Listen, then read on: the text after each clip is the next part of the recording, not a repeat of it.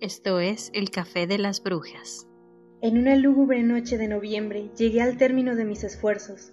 Con una ansiedad que era casi agonía, dispuse a mi alrededor los instrumentos que me permitieron infundir una chispa vital a aquella cosa muerta yaciente a mis pies.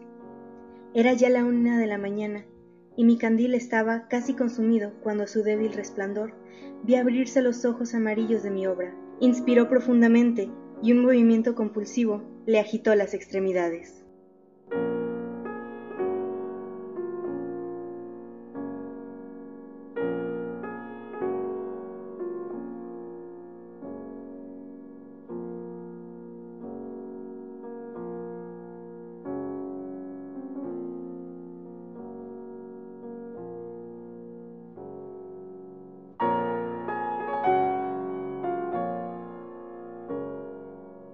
Buenos días, tardes, noches tengan todas las personas que nos acompañan.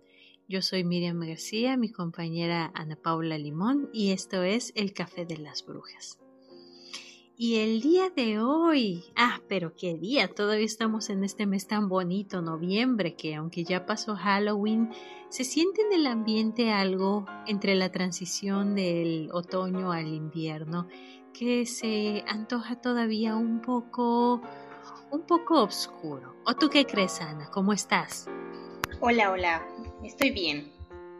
Pues sí, definitivamente creo que, bueno, a pesar de que viene Navidad y es como la época de luz, a mí aún así esa temporada es como, bueno, sigue siendo un poco oscura, este, de, pues por el frío, porque son menos horas de luz solar.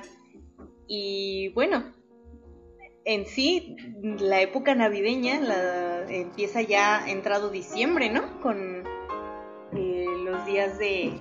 Sí, conforme, conforme se va acercando el solsticio de invierno. No, este no es, sí, este es el solsticio, porque es el, es el momento en el, que el, en el que la noche es la más larga de todo el año y a partir de ahí, de ese punto, es que el Sol comienza otra vez su ascenso para empezar a moverse, para empezar la transición que va del invierno hacia la primavera. Así es. Pero ya tendremos tiempo para hablar de eso. Ah, porque sí, definitivamente. Ahora que se acerque diciembre, vamos a tener que dedicar una bonita edición a hablar del el verdadero espíritu pagano de la Navidad. Uy, sí yo sé muchas cosas de eso, que todo el tiempo me dice, de hecho hay un amigo que todo el tiempo me dice, y tú ahí estás soltando datos inútiles que a nadie le interesan, y yo, pues no me escuches, no me escuches, últimamente. Así como que, ay, bueno, pues perdón, pues, pues, uno que le gusta hablar de datos interesantes, inútiles, como sea. sí, pues ni modo. Y hablando de cosas inútiles, Vaya sorpresa la que se llevaron todos los fans de Los Simpson ahora que Disney Plus entró a Latinoamérica y se dieron cuenta que las únicas temporadas disponibles de Los Simpson son las 29 y la 30 y nada de las primeras temporadas. Ah, qué triste. Pero si las primeras son las más chidas. Pues las primeras son las mejores. Híjoles, es que Los Simpson, mira, te voy a decir una cosa, yo tuve pues yo me acuerdo cuando yo era niña, que fue cuando los Simpsons empezaron, cuando los Simpsons empezaron, lo primero, primero, pues ahora sí que yo crecí viendo los Simpsons. Y, y, yo veía y esperaba todos los años con mucha devoción una nueva temporada y cada temporada era, siempre se sentía mejor que la anterior y era muy buena, sí. Para mí, los Simpsons son perfectos hasta la temporada número 10 de la 10 a la 20 hay algunos episodios que son buenos, hay otros que son malos, pero todavía hay cosas rescatables y momentos memeables. De la temporada 21 en adelante, para mí es basura pura. Y ahí fue donde yo dije, yo vi el primer capítulo de la temporada 21 y ese día, ese día yo creo que se acabó mi infancia. Fue cuando dije, ok, no vuelvo a ver Los Simpsons. No yo, pues bueno, a mí me tocó verlos nada más los que pasaban por televisión abierta. Y no te creas que les hacía mucha gracia dejarme ver los Simpson. A mi papá le encantaba verlos, pero se enojaba si nos quedábamos ahí viendo la tele con él. que porque no era para niños. Entonces, pues sí recuerdo muchos episodios que eran padres y ya cuando crecí y que podía ver la tele a mi gusto y a mi antojo, sí me acuerdo que, veía Los Simpson, pero en sí noción de, temporadas no tengo mucho. Este, lo sé un poquito más por la calidad de la de la animación y todo eso, pero eh, si me dices un episodio no te sé decir la temporada. Solo sí sé que entre mejor calidad la animación, peor calidad los episodios en, contenido. Sí, es que fueron decayendo tanto. Para mí en lo personal ahorita, y, y es la parte triste, las últimas temporadas es que cada temporada es peor que la anterior. Y es como ver es, es, como ver a un perro muy, muy, muy viejo que está muy enfermo y ciego y que ya es completamente inútil y que cada vez que lo ves dices, Dios santo, alguien ya saque a este pobre animal de su miseria, alguien ya póngale una bala en la cabeza. Ay. no, porque de verdad lo ves y te quedas ya, párate, basta, Freezer. ya basta, Freezer. No, ay, no, qué cosa tan triste, qué cosa tan triste, como estar viendo un cada, como estar viendo a un, como construir, que como construir a un ser con pedazos de cadáveres y luego darle vida y verlo caminando y moviéndose y, ay, y darte cuenta que Dios, este no es el hombre perfecto que debería ser, este no es Prometeo, este es una aberración. ay, no, Qué feo. Yo fíjate que... Qué feo caso. Sí, muy feo. ¿Cuándo, llegó Disney Plus aquí? Yo apenas hoy estoy viendo los memes y, todo eso porque hasta hoy... Oficialmente el 17 de noviembre de este ah, año 2020. Sí. Y fue cuando todo el mundo estaba muy emocionado, ay, para ver todas las temporadas de Los Simpson, pero luego ya que vieron que es el solo la 29 y la 30, se quedaron como mero de, ay, me parte el corazón, ay, me lo parte. oh, no. Ay, no, qué triste. Pero bueno. Sí. Una que es pobre no puede ver. no puede tener eso. Igual yo no tengo Disney Plus, no es un servicio de streaming a mí que me interese. Yo tengo, bueno, aquí en Estados Unidos yo tengo eh, Netflix, por supuesto, y tengo Hulu y las cosas que no encuentro en Netflix a veces las encuentro en Hulu y viceversa. Aunque tengo que ser franca, de los dos el que veo más es Netflix. Yo solo no puedo ver Netflix, no lo pago. Me lo pasa una muy, muy, muy queridísima amiga que tenemos en común. Amigas vergas. Ah, sí, amigas como, más amigas como esas, por favor. Ah, sí. Dianita, te amamos mucho. Un saludo a Dianita. Pero sí, eh, y de Netflix, pues es que de repente el, catálogo, de repente digo, ay, mira, esta serie que, que yo quería ver completa eh, cuando era niña, pero no podía porque la pasaban salteada en la, en la televisión abierta, y luego de repente ya la quiero ver, ya no está. Ay, eso, también a veces pasa, que yo hace un par de meses, durante, sí, cuando estaba, pero todo lo que daba la cuarentena, pusieron un tiempo disponible una serie llamada Mad Men y a mí me gustaba mucho, pero lo malo es que en el momento en el que yo la empecé a ver, ya tenía el anuncio de que ya la iban a quitar. Entonces estaba marchas forzadas viéndola y tratando de ver, ahora sí que terminar toda la serie porque dije, no, ya la van a quitar, tengo que verla, tengo que verla. Y como estaba trabajando en casa, pues ya te imaginarás que me traía la computadora enfrente de la televisión y veía capítulos a veces en la mañana. A veces ni se podía, a veces definitivamente tenía que concentrarme en mi trabajo. Pero si decía, hoy no tengo mucho trabajo, me ponía a ver Mad Men. Pero pues luego ya la quitaron. Y, y de todas maneras, o sea, sí alcancé a verla. No en Netflix, eh, tuve que ver la última temporada por Amazon Prime, pero, pero bueno, gran serie. Ok. Aquí creo que no, aquí no sé si estuvo disponible, porque ya ves que el contenido de, de allá difiere al de acá. Sí, es diferente. Que por cierto, la película de la que vamos a hablar el día de hoy, porque, ah, el día de hoy vamos a platicar de una película que es la película de Mary Shelley, la autora de un gran libro que, del que por cierto Ana Paula leyó un fragmento al inicio del capítulo, que se trata nada más y nada menos que Frankenstein. Y esa película, la de Mary Shelley, yo la vi de hecho en Hulu. Yo no sé si, tú cómo la viste, si la rentaste, la fuiste a ver al cine o... No, está en Netflix. Esa la viste en Netflix. Y acá en Estados Unidos esa película no está en Netflix, yo la tuve que ver por Hulu. Sí, aquí está en Netflix. Y yo la vi ya desde el año pasado. Y ahorita para el episodio la volví a ver. Porque ya no, no tengo tanta capacidad de memoria como para acordarme de bien de las películas que vi ya hace tiempo. Eh, pues es que a veces se olvidan. Pero sí. Y pues eh, pero, y pues el día de hoy, eso es de lo que queremos platicar. Hoy queremos fangirlear un poco con respecto a esta gran obra que es Frankenstein de la escritora Mary W. Shelley. Y también de, de, las situaciones en las que fue escrita, porque ciertamente yo leí Frankenstein, lo leí mucho antes, después de que se anunciara cualquier película y no había leído yo nada de la vida de Mary Shelley, pero después de ver la película, como si está este, bastante bien documentada, lo que tengo entendido, el significado de Frankenstein es diferente a como lo, leí la primera vez. No sé a ti qué impresión te dejó. A mí ese libro, ay Dios santo, es que es que es una historia que me impresionó tanto.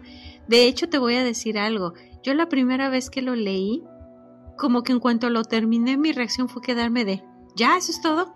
Ese es el final. Otra vez, momento Simpson. ¿Qué clase de final es este? Es un final y nada más. Pero luego ya me quedé. Pero conforme fueron pasando los días y que se fue asentando en mi cabeza y asentando en mi cabeza y asentando en mi cabeza, ahí fue donde me quedé de, Dios santo, pero qué buen libro, qué barbaridad. Y me dejó con tantas ideas y con una sensación. Pero bueno, comencemos por el comienzo. Frankenstein o El moderno Prometeo es una novela de ciencia ficción publicada en el año de 1818. Tiene elementos de literatura gótica, con todos estos lugares oscuros, castillos, los escenarios. Tiene elementos de romanticismo. Sin embargo, mucha gente coincide, y de esto debo destacar un comentario de un escritor de ciencia ficción llamado Brian Alice, de que sin duda Frankenstein debería ser considerada la primera novela de ciencia ficción y así algunos libros eh, lo mencionan. Yo por ahí, bueno, yo me acuerdo yo en alguna época de mi juventud me dio por leer con respecto a gente hablando críticamente de la ciencia ficción. Y mucha gente decía que la ciencia ficción es un género que tiene tres padres. Uno es Julio Verne, el otro es H.G. Wells y el otro es Hugo Herzberg. Sin embargo, el autor decía y decía, y hay muchos otros autores que van a opinar igual, que en realidad la ciencia ficción es un género que tiene madre. Y su madre es Mary Shelley y la primera novela que se debería considerar como de ciencia ficción es Frankenstein. Y es que es una historia, ay Dios, creo que no se parece a nada y es tal su impacto que cualquier persona que trate de replicarla de una u otra forma va a tener el comentario de eso es de Frankenstein. Sí, porque no es algo que se parezca a nada. A nada. O sea, sí, sí tengo eso muy, muy claro. Que ningún otro autor, no he leído tanto como me gustaría haber leído en realidad, pero en ningún otro autor de, del mismo género o similar tiene esto que tiene Frankenstein, que a pesar de ser bastante corta la, la novela, tiene eso que la caracteriza, que puedes agarrar casi cualquier párrafo al azar y está escrito de una forma en la que dices, esta es Mary Shelley y no puede ser nadie más. Además de que la, la historia es bastante impresionante. Frankenstein, digo, yo creo que estas, yo, yo pienso que es de esas historias que todo el mundo tiene al menos una idea de qué trata. La historia gira en torno a un hombre llamado Víctor Frankenstein, quien es, es una persona que tiene dinero, tiene, y además tiene esa, digamos, ese gusanito por experimentar. Y decide en un momento que quizá él pueda construir algo así como que un, un nuevo hombre quiere crear así un, un ser que, que, va a ser pues más fuerte, quiere crear como que su propio hombre, y está jugándole como quien dicen a Dios. Así que empieza a armar un hombre con pedazos de cadáveres y valiéndose de electricidad, acupuntura y sus experimentos y todo, lo trae a la vida. Sin embargo, una vez que ve su creación, llega a aborrecerla. Y es aquí donde entra el peor de los conflictos de la historia, porque el monstruo es algo así como un recién nacido echado al mundo que no sabe, no tiene nombre. Sí, porque mucha gente dice, Frankenstein es el monstruo. No, el monstruo no tiene nombre. Frankenstein es el científico, Victor Frankenstein.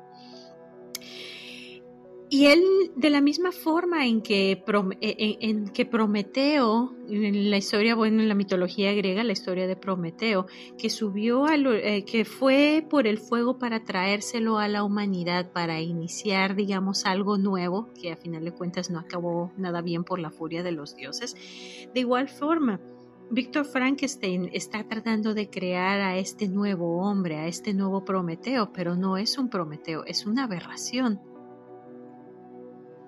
y sin embargo, no puede dejar uno de sentir una infinita pena y compasión por un monstruo que dice es que tal vez alguien de haberme ilustrado, de haberme enseñado, de haberme amado, hubiera sido diferente, pero en cambio al encontrarse contra los prejuicios, la ignorancia y el miedo, llega a llenarse de tanta rabia y de tanto odio y, uno se queda pensando, ¿lo puedes culpar? ¿Puedes culparlo por eso? No, es que, bueno, la mayoría de las personas escuchamos del monstruo de Frankenstein por caricaturas, por eh, cuentos de terror, la forma en que lo se le ha plasmado, ¿no? Como el malo de la historia. Y hay el pobre y loco Frankenstein. Sí. Pero y no sé de dónde venga esa, esa como idea o esa forma de, de presentarnos a Frankenstein eh, desde antes. Creo que la única em, como el único audiovisual en el que yo vi a un Frankenstein que no era eh, atemorizante cuando era niña fue en una película de Alvin y las ardillas, que es como un especial de, de Noche de Brujas en la que la ardillita más chiquita, ¿cómo se llama? ¿Teodoro? Eh, Teodoro se encuentra con el este, monstruo y platican y el monstruo es eh, muy, muy agradable, ¿no? Entonces, esa fue como la única eh, vez en la que yo vi a un monstruo, no sé, agradable. Y ya cuando leí el libro, muchos, muchos años después, te das cuenta de que, pues él, él era un prácticamente un recién nacido en un cuerpo monstruoso. Que él no sabía nada del mundo y lo primero que ve al despertar es una cara de horror. Y es, eso es como que lo que sí. te pones a pensar y ya cuando terminas el libro, sí... Al principio yo también me quedé así como de... ¿Qué que esto así acaba, así acaba y lo, lo busqué porque la copia que yo tengo es eh, uno usado que se estaba deshaciendo y yo lo volví a empastar. Y, y ya cuando lo terminé, que acaba en, en, eso, en nada, y no tiene ninguna explicación, ninguna nada. Lo, lo busqué en PDF, lo busqué en muchas plataformas diferentes para corroborar el final. Porque yo decía, no, me entregaron un libro mocho. Y no. Termina así. Así es. Sí, te digo, eh, se queda uno como mero de qué clase. Este es un final, bueno, es un final y ya. Pero es que conforme más lo meditas y más lo piensas, es donde te empieza a pegar, porque hay varias ideas que son bastante interesantes de Frankenstein. A mí algo que me llama mucho la atención es la ambigüedad. Ya no tenemos al monstruo que es malo y que persigue y que hace todas las cosas que hace simplemente porque pues así le tocaba hacer, porque es el monstruo. Ahora sí que esos monstruos de antaño en la literatura quedan obsoletos en un segundo para dar paso a un ser al que la sociedad lo empuja a ser lo que es. Sí, antes que el Joker y, y todos los memes de vivimos, ah, antes de eso teníamos a Frankenstein. Ay, qué bonito. Y es, es interesante cómo ella se maneja de esa forma. Incluso el mismo monstruo lo dice. O sea, yo lo único que, que quería era digamos, de haber a, lo mejor sido guiado de otra forma, mis acciones hubieran sido muy distintas. Y eso también habla un poco acerca de la sociedad. ¿Cuántos, digamos, monstruos con los que se podría topar el ser humano son lo que son porque la sociedad así los ha empujado a hacer? Y uno podría tratar de verlos con compasión, sin embargo no puedes dejar de verlos con miedo, porque siguen siendo fuerzas incontrolables y destructoras. Qué complicado. Y bueno, para no acabar dando spoilers, por si alguien no lo ha leído, o hablamos de lleno del, libro y lo que sucede. Podemos, eh, no, mejor no vamos a darles spoilers para que para que se animen a leerlo. Ahora sí que hombre construye, casi podríamos ponerle, ya sabes, título de, de, video de YouTube de hombre construye hombre. Termina mal. Ouch. es todo lo que podemos decirles. Sí. Pero bueno, ahora hablemos de la película de, Mary Shelley. Y de Fíjate que de, Mary Shelley. Además ella, una figura muy interesante, porque Mary W. Shelley es hija de, a su vez, de Mary Wollstonecraft, eh, que era una, eh, una escritora y activista, eh, una, parece una precursora feminista. Y luego Mary, ella se casa con, el poeta Percy Shelley, que de ahí es de donde toma su apellido, toma el apellido de su esposo. Por eso la W se la dejan de su apellido de soltera, pero pues en, el mundo anglosajón es bastante común que se toma el apellido del marido. Y empiezan una relación que la muestran en la película, es una de las cosas interesantes acerca de su biografía. Pues ella prácticamente se escapa con él, se embaraza, viven en la pobreza, la vida que decían que iban a tener que iba a ser libre fuera de las normas de la sociedad, que iban a hacer lo que quieran y que iban a ser felices, resulta ser la construcción de otro monstruo resulta ser, ser algo que les acarrea ella misma también mucho dolor y muchos pesares. Y es parte de las cosas que muestran en la película y uno se queda así de ouch. Mira, desde mi más humilde opinión, a como lo pone en la película, Percy es un mamador. Sí. Es, es, es el prototipo de mamador del que nos burlamos ahorita. Ese, ese es Percy Shelley de ese de, como de los que hay tantas páginas en Facebook Mamadores, como para mamadores literarios mamadores que te dejan secos qué sé yo. Sí, pues, infinidad de páginas ahora. Sí si ese hombre hubiese nacido en los 80s 90 sería un mamador de esos que se exponen en las páginas de Facebook en mamadores literarios No tengo pruebas, yo me pero tampoco dudas. Yo me pregunto si, eh, si así habrá sido también en la vida. ¿Quién sabe? Posiblemente sí.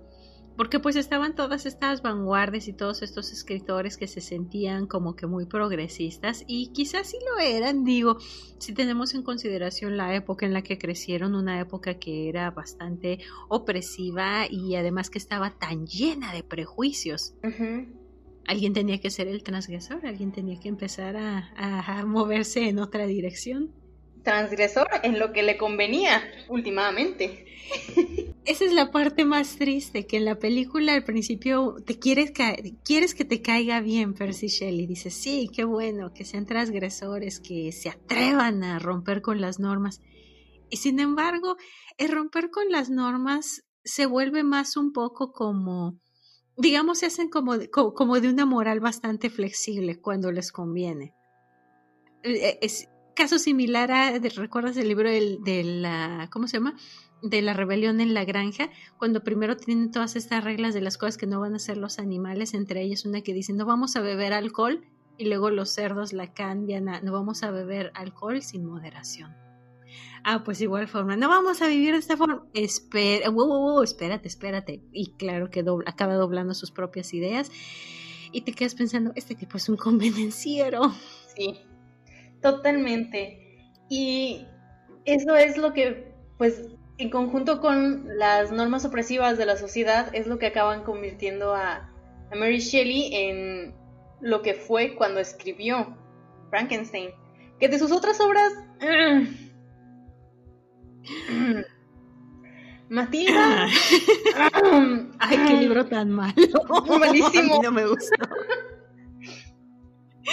y mira, ya tengo ahí en mi Kindle, pero no lo he leído, el de El último hombre. Sí lo voy a leer, tengo intención de leerlo. Ay, Dios santo, pero Matilda, qué, libro tan malo, Dios santísimo. Claro que en la película de Mary Shelley no lo menciona ni menciona sus otras novelas. La película de. En, esta película, que por cierto no les hemos dicho, es del año 2017 y tiene como protagonista. Ah, se me va. Elle Fanning. ya me acuerdo.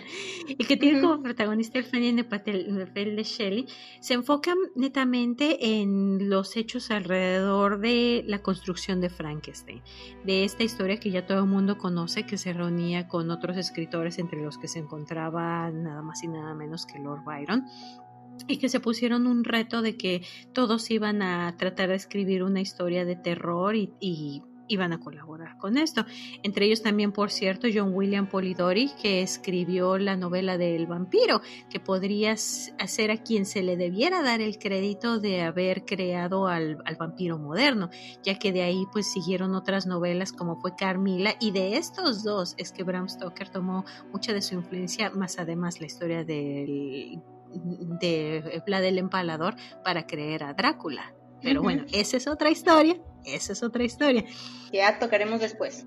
Sí, y volviendo con Mary Shelley, la película pues se centra en esta historia que ya todos conocemos que dicen que se retaron a escribir una historia, Polidori llegó con su historia del vampiro, Lord Byron llegó con sus poemas, todo el mundo estaba escribiendo cosas y Mary Shelley llegó con esta obra magistral. Y básicamente la película termina un poco ahí, es nada más como un poco de la juventud de Mary Shelley, su relación con Percy y el cómo acaba escribiendo Frankenstein, eh, sucesos como importantes que, ya leí cuando lees el libro y ves la película, eh, relacionas y dices, ah, entonces sucede esto y es ahí de donde toma ella inspiración o donde ella tiene los sentimientos que plasma para el monstruo. Sí, y lo vas viendo. Hay una escena que a mí me llama mucho la atención cuando e, e, es, una escena de la película en la que se ve que este Percy termina de leer el libro y le dice a Mary, pues sí está muy bueno, pero ¿por qué tiene que ser la, una aberración? Un hombre creado de esta forma debiera ser algo así como un superhombre, por decirlo de alguna forma. Y dice, ¿por qué no eso sea algo más grandioso? Y ella le apunta a la vida que ellos están llevando. Él dice, o sea, míralos a nosotros. Nosotros queríamos llevar una vida fuera, digamos, de lo convencional. Queremos hacer algo que fuera magistral. ¿Ves algo magistral aquí? Están hundidos en la miseria. Ella está hundida en la depresión tras la muerte de su, de su bebé. y, y él ahí es como que se queda de, ouch. No siempre todas las cosas que el ser humano construye son tan grandiosas a veces construimos cosas que terminan siendo vana ilusión. Y, esas cosas las ves en el libro, en, en cómo... Ah, es que ese libro puede ser casi el, espejo de lo que vivió Mary Shelley en, de los 16 a los 20 años, 19. O sea, tres años en los que eso que se ve en el libro lo sintió ella y es donde ves, no, donde entiendes un poquito más el alcance del libro, no solo lo ves como una metáfora de hombre construye a hombre y sale mal. No. Ay, me gusta mucho ese libro. Es demasiado bueno. Vale muchísimo la pena. Si no lo han leído, se lo recomendamos ampliamente. Ay, Dios santo. Matilda no. No, Matilda no. No lo hagan. O sea, es que es muy lento, muy, muy lento. Y la historia... A mí, ¿sabes qué es lo que...? Es que la historia no va a ningún lado. La historia a mí se me hizo como que... ¿En serio? O sea, se están desgarrando las vestiduras por algo que es totalmente platónico. O a lo mejor será que ya en estos tiempos, sobre todo en la era Wattpad, pues ya uno se se, se le quita la sensibilidad con respecto a, leer ciertos temas de, bueno, ya sabes. Bueno. Así como que uno dice, ay, creo que cosas peores en Wattpad. Sí, mucho peores. Oye, hablando no busquen fanfics de Harry Styles, por favor. Dios, no busquen fanfics de nada, punto. Ahí se ve cada cosa que uno dice, híjoles, Dios de mi vida, pero bueno, pues, pues, pues es que es, pues cuando la gente tiene internet y está desocupada, con internet y ociosidad, pues, pues supongo que se da para escribir muchas cosas. Mira, voy a repetir las palabras de alguien que no me acuerdo quién fue, pero decía, el tener internet no te obliga a subir contenido. Si vas a divulgar algo bueno, que tenga sus bases, que, que, que enseñe algo, ok, adelante, hazlo, compártelo. Pero ah, es que de verdad, tener internet no, no te obliga a subir contenido. no, y por cierto, hablando de Frankenstein y hablando de esta película, bueno, volviendo un poco al, volviendo de nuevo al tema de la película de Mary Shelley y eso, es impresionante la cantidad de adaptaciones cinematográficas, teatrales, de personajes que están inspirados en la imagen de Frankenstein que hay en la cultura popular.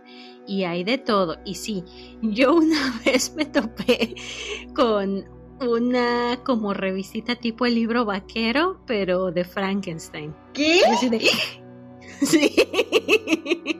Hasta eso. Haz de cuenta, era una revistita tal cual oh como el libro vaquero, pero tenía al monstruo con ese maquillaje tan característico que el, que hemos visto que, viene de una película, ¿qué película es? Ahorita los mencionamos, pero ya saben, hay una imagen que es muy característica de Frankenstein que surgió en una película bastante vieja, el que tiene como unos tornillos en el cuello y la cabeza así muy cuadrada y que mucha gente es el que asocia con la imagen de, de Frank, bueno, del monstruo de Frankenstein.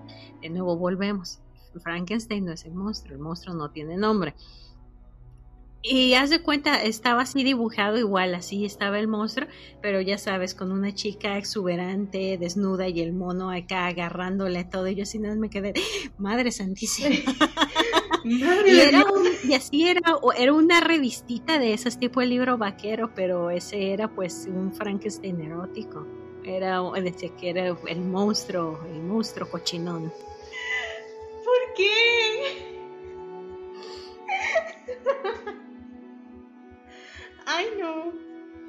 Pues así hay. Y hay un montón de películas también. Hay algunas que son. Hay algunas que la gente les ha gustado, otras que no.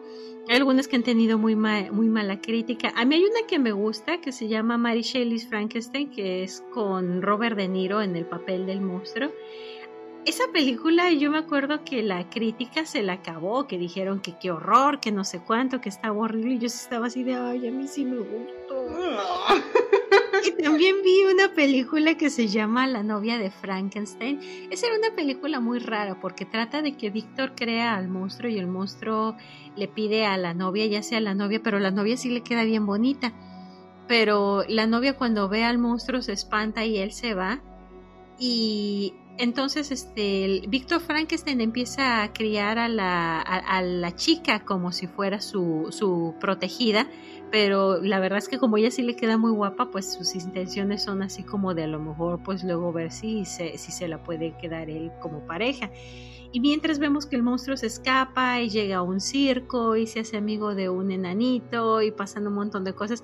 Y la crítica también se la acabó. Yo esa película sí la vi y me quedé, ay, a mí sí se me hizo bonita. Y además que el papel de Víctor Frankenstein lo hace Sting. Sí, Sting el cantante, que además era vocalista de The Police. Y yo sí estaba, ay, a mí sí me gustó. Pero yo de mucha gente que no le gustó. No, ya esas películas, a mí esas películas no, no me tocó verlas ni había escuchado de ellas. Pero pues habrá que buscarlas. Pues hay un montón, casi que uno se mete a ver a ver películas de Frankenstein y Dios, y la lista que larga es. También una vez en Guadalajara vi una obra de teatro, un musical, Doctor Frankenstein, con música de este de José Force, el que era el vocalista de Cuca. Ese me gustó mucho, estuvo muy muy. Bueno, es que es, es una figura, el monstruo de Frankenstein es una figura que lleva ya ¿cuántos siglos?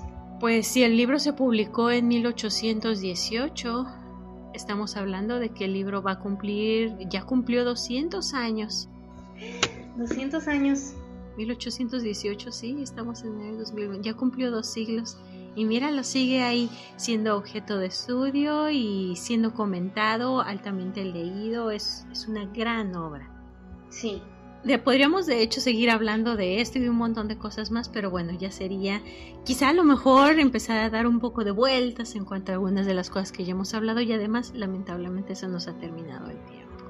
Ah, ah lástima, qué termo. Bueno, platíquenle a las personas que nos escuchan, ¿dónde pueden encontrarnos? Nos pueden encontrar en Facebook como El Café de las Brujas, en Instagram y Twitter como arroba, arroba brujas-podcast. A ti Miriam, ¿dónde te encontramos?